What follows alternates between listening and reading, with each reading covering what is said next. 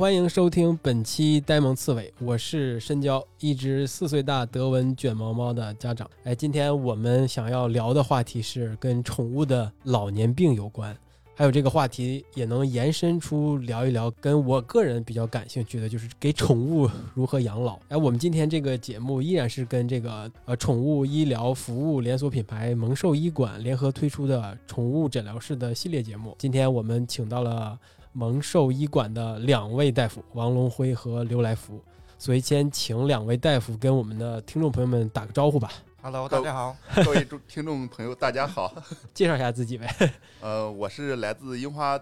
萌兽医馆樱花园动物医院的刘来福，Hello，大家好，我是来自蒙兽医馆白鹿的王龙辉王大夫，就是今天很荣幸哈，能够把两位大夫请到我们这个节目。今天聊，我想分成两个部分，第一个部分就是主要还聊一聊这个宠物的老年病相相关的话题，然后第二部分再聊一些跟宠物养老有关的。那我们先一个一个来。那第一部分宠物的老年病，我先想一请教一个问题哈，宠物多大？算老就包括犬和猫啊，还有一些其他的异宠。嗯，我们常规养的这个伴侣动物啊，犬猫一般的话，临床我们一嗯十岁十岁以上，然后算是进入老年阶段。然后异宠的话就相对比较复杂了，不一样。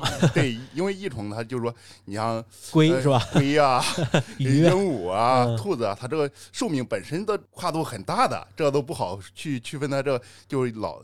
老年啊，中年、青年，你像老树可能就活个两三年，那你就没办法去区分它的老年阶段啊。你像兔子五到七年的话，可能我们就有临床五岁以后就进入老年阶段了。然后你大部分的鹦鹉之类啊，可能是十到二十年、三十年的寿命，那么我们就一一般十五岁左右，然后进入老年了都。这个鸟是寿寿命还挺高，是吧？嗯，鸟的话是分很多的哈，你像禽类的。鸡啊，可能对对对，七到十年左右。然后鹦鹉的话，十年、二十年，甚至你像一些金刚鹦鹉啊，能活到。七八十年，这样的话你就不好去跨度它老年了。不一样，一宠可能这个如何界定它这个老年还是不太一样的，对吧？对对对，犬猫还是比较规范的。就大多的话，就以十岁为止，十十岁以上进入老年阶段了。就我记得我前两天看到一个新闻，是吧？是葡萄牙一只狗的一个吉尼斯世界纪录，它到三十岁了。对对。不过这种应该这种是极少数的啊，极少数的。你像一些猫啊，我们医院接过最大的就是九七年。香港回归的，然后现在 现在多大了？现在二十，对对对，等于二十五岁了啊！这个就算比较罕见的，对对对，寿命比较长的是吧？对对对啊，那那你们在这个这个日常的这个接诊的过程当中，狗和猫猫，你刚才说是有二十五六岁的狗呢，也有这种更大的。犬的话，大部分就是说十七八。还是比较常见的。现在，咱们还是把这个话题收束，先收束到这个伴侣宠、伴侣这个动物，就是犬和猫这个范围内。哎，它们老了有什么特别典型的变化吗？就从外貌上或者是一些样貌上的一些变化。大概的话，第一的话就是一个情绪性的变化。嗯，因为它步入一个老年，就是它的一个情绪，它会本能的，就是感觉到自己的一个身体状况在逐渐下降，然后情绪有可能变得焦虑和烦躁。嗯，然后第二的话，这是一个。皮肤和一个毛发的一个变化，可能是那个毛发变得干燥、无光泽，然后毛发脱落等一些现象，然后还有一些口腔、牙齿的一个变化，就是口腔啊、口臭啊、牙结石啊、牙周炎一类的，还有一些听觉和视觉和一个嗅觉的一个减退，有可能你去摸它或抚摸它，对你的指令啊没做不出反应等一些情况，然后还有一些肌肉的。骨骼系统的一些变化，就比如说肌肉变薄，然后可能一些营养能量摄入比较多，可能又变得肥胖，对，是这样的一个情况。综合起来，它各各种体，无论是。身体的指标呀，还是一些外貌、外表啊，还有一些性格呀，这些都会有一个哎比较大的变化，对吧？呃，对，嗯，是从十岁可能就开始了，还是从哎六七八岁、六七岁是不是就开始？七八岁都一般的话已经开始衰减了，对吧？其实老衰老是一个缓慢的过程，对吧？缓慢一个渐进的过程，一下子就变成这样了。是是是是是，刚才听这个王大夫也提到了，他可能会性格上有一些变化，是吧？那对对，或者是他对。主人呢会对其他的摸抚摸它的人的一些反应上是有一些变化。不知道宠物会不会有什么老年痴呆这种这这种疾病找上他们呢？对，这个会的，有一些认知障碍。那认知障碍也是因为大脑或者是什么一些退化是吗？随着年龄的增长，一个认知障碍的话，它也会逐渐一个发生。这是一个几率，是这是这样，是这个是一个很缓慢的过程，也是需要慢慢慢慢的应对的。呃，我们之前也是跟咱们这个蒙兽医馆其他的医生也聊到过一些其他方面的一些病变，提到了眼睛可能也是会这个眼眼上的眼睛上的病变，也是随着这个年龄增长会有一个老年的呃眼病，就是白内障啊什么的，还有肿瘤。他说。呃，如果宠物的年龄增长，它也会有一个正相关嘛？那这两个除了这两个是比较常见的哈，就我们聊到的话，我不知道还有什么其他的一些专科呀，或者是呃分科上，你们你们这边是是觉得它跟老年这个随着年龄增长是比较正相关的呢？包括就是说老年以后出现的问题啊，你一般的话就老年动物以后，我们更关注的话就是说常见的问题就有你像口腔问题的出生啊，包括肾肾脏疾病的。肝肾疾病的问题啊，包括心脏的问题，包括一些老年的皮肤病的问题啊，这都挺常见的。包括肌肉和那个骨骼的退化、萎缩呀，这些问题都挺常见的。表现在具体的症状上，就例如牙齿，它会有一些什么样的症状？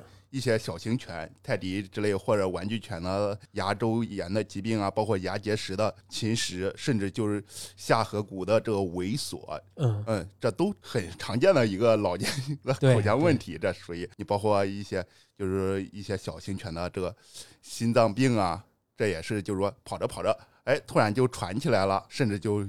躺下不动了 啊，这都挺常见的一个问题。以我的经验和以我周边的朋友们聊天的这个经验来看，哈，我有时候跟他们聊，他们其实大家对给宠物去做体检呐，或者是带它去医院做一些它是一些检查吧，这个方面可能大家做的都不是特别的到位。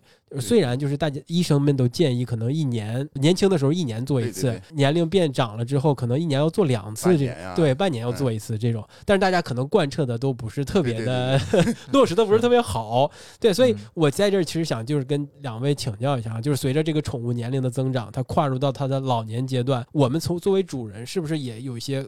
可以观察到的，呃，就是一些症状，就觉得他可能会有一些这种隐患。呃，刘刘大夫刚才也提到了，说他这个呃呃心脏病有一个比较明显的一个特征，就喘，对吧？喘呀，咳呀。对，那些其他的呢？牙可能我们也看的比较清晰嘛，结石什么之类的。牙结石，包括一些就是吞咽的困难啊，这些都有可能会出现的。对，那那其他的呢？就骨头啊，或者什么？骨头的话，你就是走路的一个，就是说。没有那么灵活了，就是刚站起来以后，有的就是早上起来，哎，这小狗可能会瘸一会儿，瘸一会儿，然后随着走啊，运动开以后，然后慢慢的这个步伐才会稳健。糖尿病会是有什么外在的前期的一个显著的症状？糖尿病的话，它其实跟人的症状差不多，主要表现在三多一少嘛，嗯，多饮多尿。多食，然后体重降轻，主要表现在这些。嗯，这这这也就是我们能观察到的。能观察，对对，我就想就是听一听大家就是能观察到的。还有一些什么呢？就是例如说什么肾脏有些病变，或者是一些其他的方面的。肾脏的话，就是说一些老年犬犬啊或者猫，其实大部分更多的话，主人是观察到这个小动物啊，一个就是说长期的消瘦，或者是呃饮食的减少，嗯。这些问题以后，包括有时候是因为呕吐啊，其他问题，然后带过去，然后经过临床检查，我们发现是老年性的一个肾衰引起的。比比如说，就是说，哎，这个小狗今天它因为呕吐，然后带到医院，然后最后发现检查结果是安血症之类的，然后最后发现肾病的一个问题引起的。嗯，那还有些其他的什么的吗？就是跟老年这个比较正相关的一些疾病？其他的相对都。比较少了啊，就是这些主要的，就是这些，对吧？对，比较常见的是。其其实就是大家也都我们也都知道嘛。其实无论是人还是宠物，这个随着年龄的增长，肯定是会有疾病伴随发生的。而且这个疾病或者是病变的一个衰老的变化，肯定是不可逆的，对吧？对对。所以那那如那我们就进入到下一个阶段，就是当我们发现了或者是发现了一些症状，呃，带他带到他去医院。通过医生的检查，给他看出来他有一些疾病，或者是我们就是在体检当中发现了一些他的疾病。那我们有没有一些什么相关的一些呃是对应的一些治疗的方式呢？就是他会给给你们会给予一些什么治疗的方案来延缓他这个症状给他带来的一些生命上的减少啊，或者是一些痛苦上这些东西呢？这个救治方案的话，我们一般就是来了就是先检查，嗯，然后看结果，确定什么问题之后，我们就是先对症治疗，然后纠正酸碱平衡，然后离子平衡，保持一个充足的一个营养，嗯，然后调整一个体况。这种的话，嗯，像一些疾病的话，不光是我们的医生一个努力，还需要一个重组，我们共同努力。我们的基于一个程度，才能达到一个最好。医生可能是一方面，对家长可能也对对吧？对，也是要要要付出这个努力的，是吧？对。那那那，咱们举个例子哈，那那牙呢？那我们日常当中是不是怎么能做来减少它这个牙病的一个发生呢？对，给他刷牙。对对，牙周疾病的话，就是说。嗯，比较理想的状态哈，就是存小的一个护理，就是说，呃，我可能存一岁两岁这就开始就是形成这个刷牙的习惯，或者是就是说，嗯，减少这个就是说一些软化啊之类的食物的一个摄入，然后尽量减少软化的这个食物的摄入，对对，特别就是夜间的时间啊，就是说减少这个。软化的食物的摄入，防止这个牙菌斑的生成。这些刷牙这一块，其实更多的话就是从小培养起来，慢慢的。那这个咱们就可以继续聊聊这个刷牙哈。规律呢？这个频率呢？我应该怎么怎么频率的话，其实就是说，如果这个家长他从小培养的比较好的哈，就是说早晚啊，我可以我一天两次是吧？对对，可以该去刷牙。但是大多这是理想情况，是理想的情况啊。但是大多都不理想的，因为你像一年没有几次是吧？你可能就是说一周 几次啊，两次、三次的去刷，这还是有些家长是能做到的。嗯嗯，最好理想情况下肯定是一天两次。对对对。那不理想情况下，你能保持一周两三次，也还是对他这个对也保养是有很很很好的一个效果的。对对对，对吧？那刷牙具体该怎么刷？你看我啊，就是我们家的是猫，虽然我能把它按住，它不会挣特别的挣扎，但是我要把那个小的牙刷，是不是要小牙刷？塞塞进去，呃，我就特别担心会咬伤，不，一个是咬伤啊，另外一个是，呃，是不是他的牙龈会会给他损伤？对对对对，弄坏。我觉得这个这个我是这个担心，算是对。说我们临床为啥说是这刷牙这个操作啊，尽量以从小去培养的一个操作。如果你这个猫已经有一岁多了，然后前期都没刷过牙，你可能它就没这个依从性。嗯，对，它就不配合你，所以说我们更多临床上就是说，理想状态下你去刷牙，其实大多你像猫的话，其实刷不了，更多的话是通过就是说口服一些保健类的，就是对磨牙棒之类的，抑制牙菌斑的生成，或者是就牙齿牙结石比较严重了，然后要做手术了是吧？洗牙了啊？对对对。那我就是担心给给他就是把这如无论是指套还是那种小的牙刷塞到他的嘴里，我就怕把他那个牙龈给弄弄破。这个会会有这个风险吗？呃，只要你不特别用力的去搓，你真正搓到牙齿它是不会破的。我那个刷不到一些具体的位置，前面这些牙就是那个全全齿全齿很好刷，就很好刷，不用咋刷的，不用咋刷，主要是后面臼齿这。对呀，但是我就就是那儿够不到。对对对对，对吧？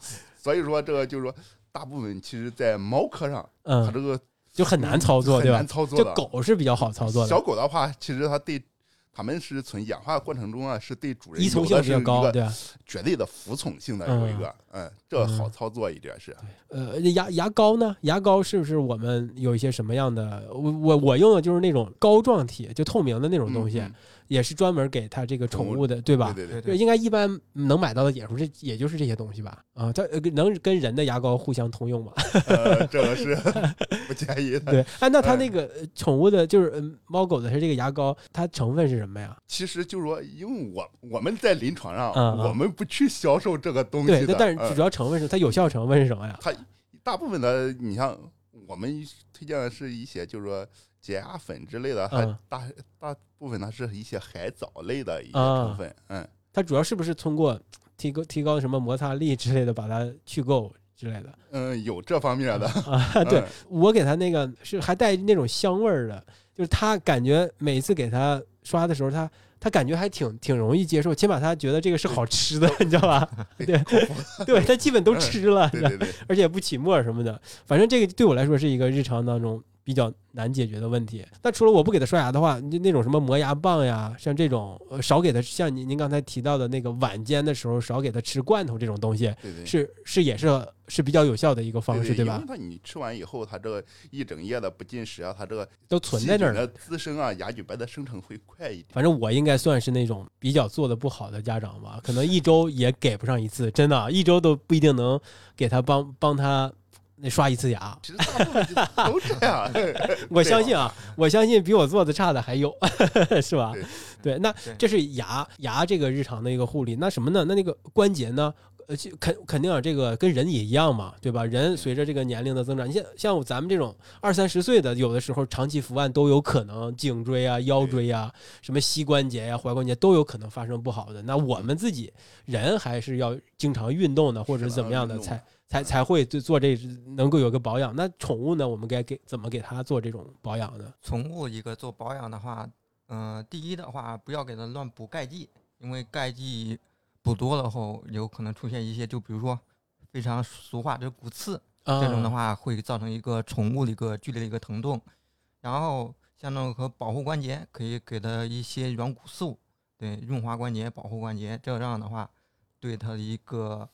关节的一个润滑有很好的一个作用，然后第三的话就是不要让它就是遛弯的时候就别让它上楼梯啊，上楼梯也不太好是吧？不上楼梯不上台阶，这样的话对它一个关节或者一个骨头都会有很好的一个保护作用，嗯，对，减少一个损伤。这是对对于狗是比较重要的，对猫猫是不是感觉应该不是特别需要保养吧？因为它。天天都在上蹿下跳的，我不知道是不是这样吗？是是是，嗯，所以说猫就出现关节或者这种骨骼上的老化的疾病，是不是没有狗的那么概率高呀？这是分品种的，那哪个品种是比较容易的？折耳的啊，软骨症啊这些。它它是应该就是天生的一个缺陷，对对对对，基因的几个缺陷，就是纯种猫可能是各种疾病都都是比较容易发生的，高发一点啊，无论是狗还是猫，都是这个纯种的，还是身体健康程度没有那么好，对吧？对对对对，中华田园犬、中华田园猫最最健康是吧？对对对是，也寿命最长，对吧？对对对对对，这是骨骼的一个保养，对吧？什么呢？心脏呢？那心脏怎么从从最开始就给它有一个好的保养呢？有饮食或者是运动或者怎么样？还是它必然会发生吗？这种心脏病？心脏病啊，它其实你像在犬猫上，它都有一定的遗传性。比如说，就是说布偶啊、折耳啊，它们这些，包括美短这些，它可能先天性的有遗传性肥厚性心疾病的问题。哎，包括一些小型犬啊、泰迪啊、博美啊，它们也会有一定的遗传性的这个心脏病的问题。这就是说，你要通过保养不让它发生，这概率就比较低了。对对对，只能说，嗯，我们在。发现这个问题的情况下，然后尽量延长它的寿命。所以就是宠物得心脏病，其实大部分原因是这个遗传导致的。嗯，跟遗有有有比较大的关系。对对，遗传有比较大的关系。那那也会有后天一些原因导致这个心脏病发生吗？是有的，嗯，就例如这例如这个就是心脏病啊，因为我们临床我们是主要是比较常见的几种心脏病，就是。像扩张性心肌病啊、二尖瓣闭锁不全啊，这些这比较常见的，因为我们不是搞临床研究的啊。哎，对，就就是你们临床中能看到的，就是这这几种是吧？那那我或者我换一种问法，就是必然会得吗？宠物必然会得心脏病吗？不一定，这不一定的，不一定是吧？就有可能从从生到死，它这心脏都是健康的。对对对对，啊，是这种糖尿病，我不知道这个跟饮食是不是有一个绝对相关性啊？跟饮食是有一定的相关的啊。特别就是说，在犬猫的这个饮食中啊，就是说高能高碳水的一个摄入，然后运动量的减少，这确实是会诱发这糖尿病的。因为糖尿病本身就属于富贵病嘛。对对对，它跟饮 吃的好吃的多脱不了关系的。对，呃，肾脏呢？肾脏的疾病呢？是不是会有一些什么导致的原因呢？肾脏的话，你像猫上比较常见的话，大部分就是说，因为猫科动物啊，它们这个决定了。前提因素啊，第一就是年龄的一个增长以后，老年猫的一个肾脏病的高发；另一个就是说，猫科动物普遍的就是说饮水偏少，嗯，也就是说这个肾脏的灌注跟不上，这是是有很大的关系的。这是咱们就拿犬猫来对比的话，肯定猫的这个发生肾脏疾病的概率要大于这个犬，对吧？对对，临床我们见的也就是说，猫的要多于。犬的，多一反正也就这几年。另一个就是说养猫的偏多啊，对，这个这个是可能是一个比较关键的原因，就是猫养的多了。说，哎，那你们从临床上是能看到的，就是从带带到你们医院或者带到你所就职的医院，嗯，去的这个病例当中，猫的比例在逐渐增加的，对吗？这是的。那你们就综合来看哈，大部分你们去你们那儿看病的这个宠物哈。都是老年病居多吗？就是老年，因为随着年龄的增长来导致的这些疾病是是占的比例比较大吗？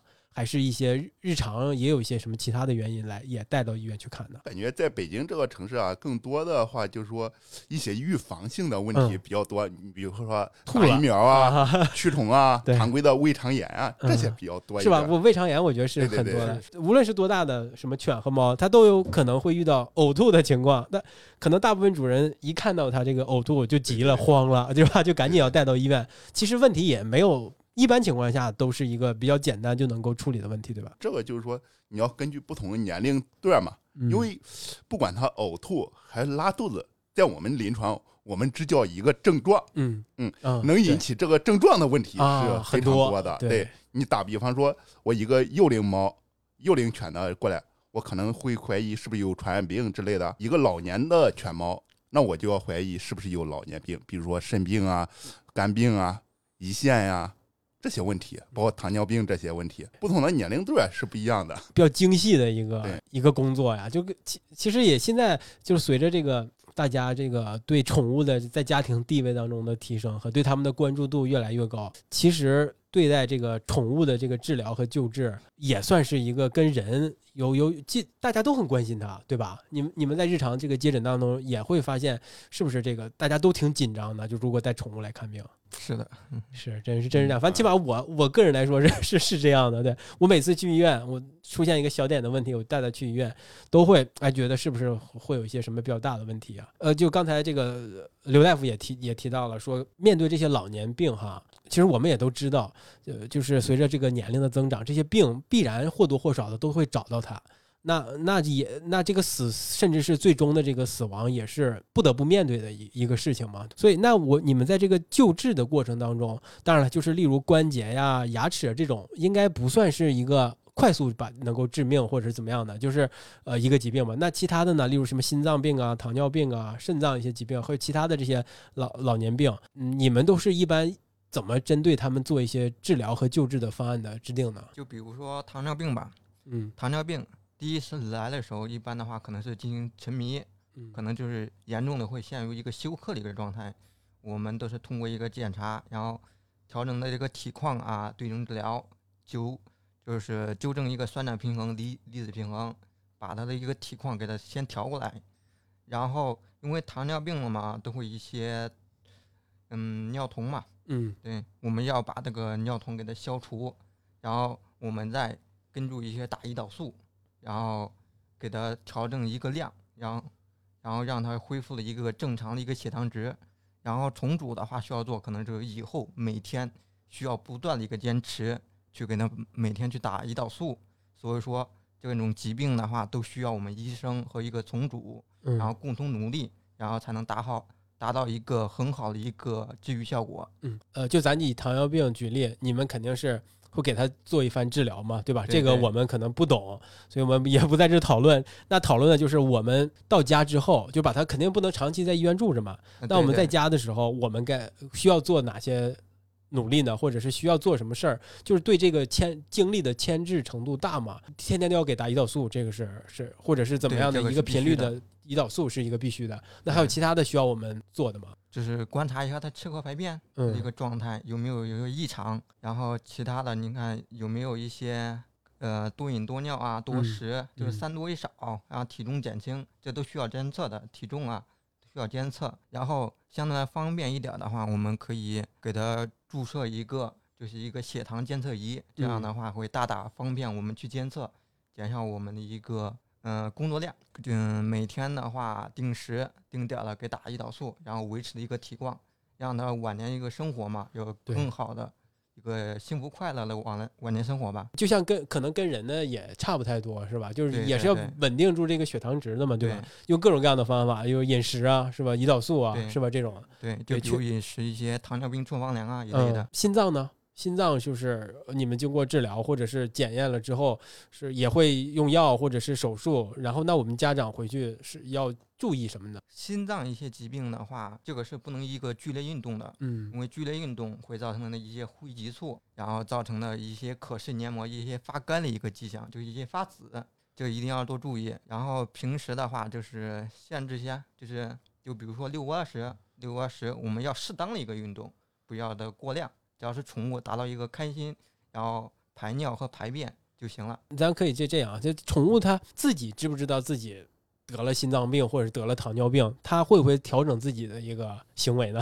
它不会是吧？不会，就比如说一些老年动物，进入一些老年的，它会本能的，就是感觉到自己的一个身体机能，然后逐渐下降，它会变得一个焦虑和不安。嗯像那种宠物，它变得焦虑不安，它表现方式，第一的话，有可能是会更加粘人；第二的话，它可能变得对你的一些抚摸或者一些接近没有反应，对，嗯甚至有攻击性。特别是猫的话，相当于就是比较常见的。呃，就是当这些老年疾病就是袭袭来的时候，哈，这些就是肯定是需要我们这些宠物的主人，或对吧？是投入到更多的精力去跟它相处，去跟它做一个帮助他治疗，帮维护维持他的健嗯康，呃，包括减轻他的一些疼痛的症状，帮他有一个比较相对来说比较稳定的一个晚年，直到最后。那那这就是我们想聊的第二部分，就是给宠物这个养老嘛，就是这个话题我觉得就是最近几年哈，嗯 应该是最近几年，是不是就是这个中国的宠物的这个量有一个爆发式的增长？最近可能大部分的主人都没有遇到过这种情况，家里的宠物还是正值青壮年，壮年对吧？所以这种老年病还没有特别多，所以现在的情况是，这些宠物给我们带来。是给我们带来一些快乐和安慰的，对吧？就是给我们提供一些情绪上的辅助的。过了几年哈，我相信未来三五年，大部分人都会面临这样的给宠物养老的这个话题。可能先先没给家里人、没给父母养老之前，先要给宠物养老。我觉得这个话题真的是是一个嗯随之而来的问题哈。是的，那我不知道二位医生养宠吗？就是有没有经历过这个宠物的这个老年的情况呢？宠物的话，其实就是说，呃，咋说啊？嗯其实我们养宠物啊，更多的就是说，它相当于家庭的一个一份子。对嗯，对，更多的话，也就是说相互陪伴的一个过程。嗯，嗯你随之就是说，呃，宠物老年以后一个养老的问题啊，更多的话，第一就是说一个陪伴，你肯定这就是说需要更多给它陪伴嘛，对吧？更多的陪伴。第二个的话，就是说这个饮食的一个控制，你不管是肾病啊，或者糖尿病啊，或者是一些老年的其他问题，你更多的话就是一一个日粮的精细化的管理。你比如说高蛋白，或者是准确的说优质蛋白的摄入，对对对，包括粗纤维的摄入啊，呃，碳水的减少啊，这些呃都嗯会涉及到这个问题。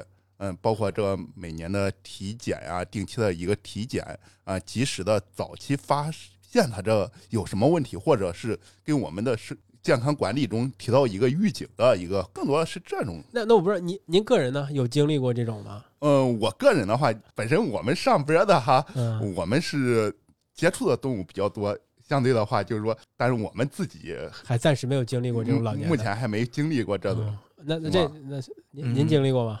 目前是没有。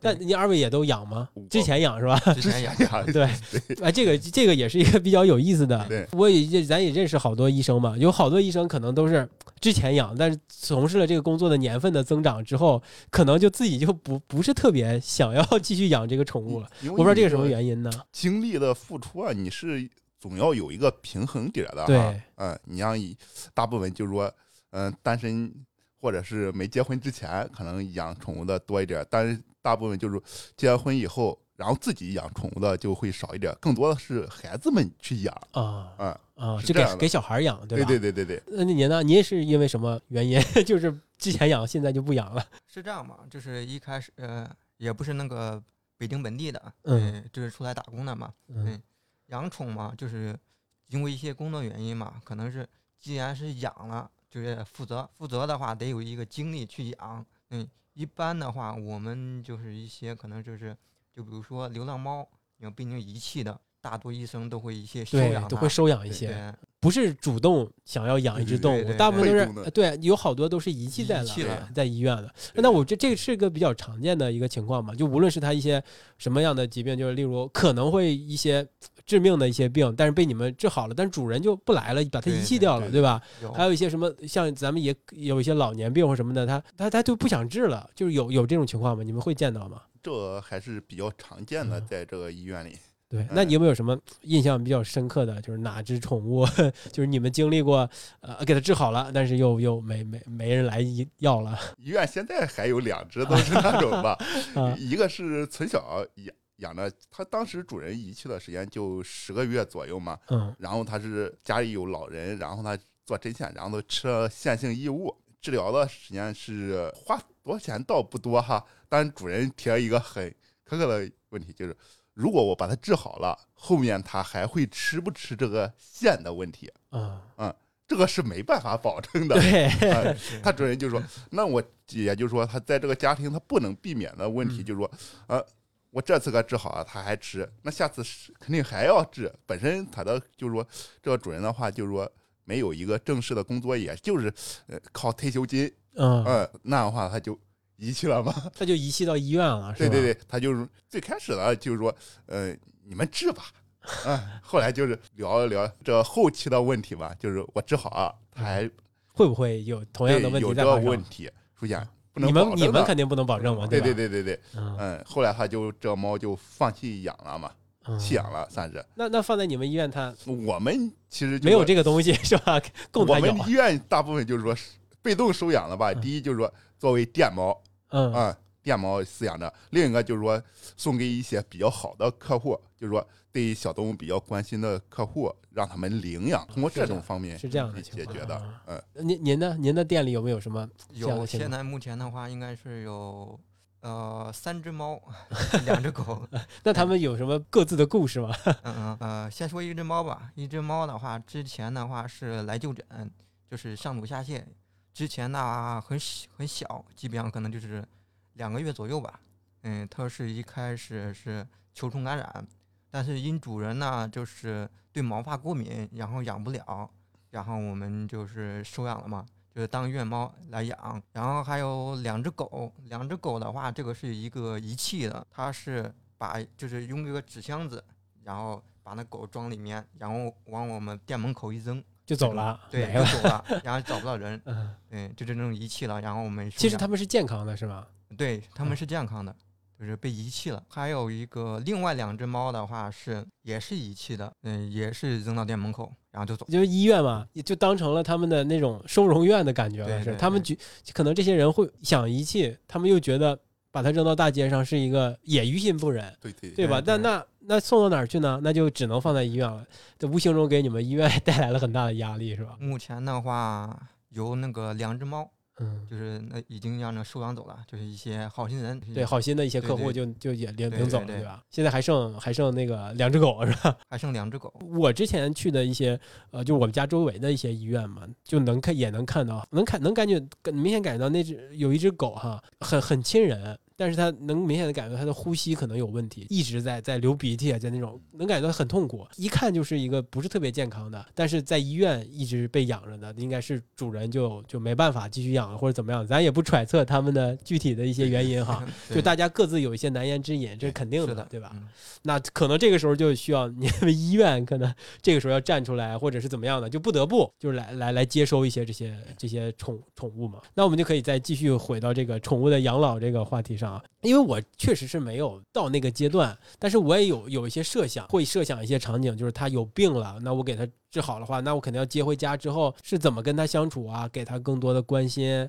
更多的时间陪伴它，日常有一些什么，像例如糖尿病啊，是我要一还要给一些什么注射这这之类的，其实就能想象到它这个这个过程确实挺牵涉精力的。那这种情况我也不知道我自己哈，咱实实话实说，我也不知道我自己能不能够完成对它很好的一个养护或者怎么样的。那我不知道你们从你们的这个观察或者你们行业内的是有没有这种服务呢，来帮你照顾这个老年宠物或者怎么样的？你们听说过吗？老年动物的这照顾啊，目前方式行业内挺少的。对吧？但是幼龄动物的它反啊而是多的对对对对，因为老年动物它牵扯的东西太多了，嗯各种疾病的问题啊，包括这个呃生命特征的监护啊，这个太复杂了，更多人不愿投入这个里面。是一个比较比较大的问题哈。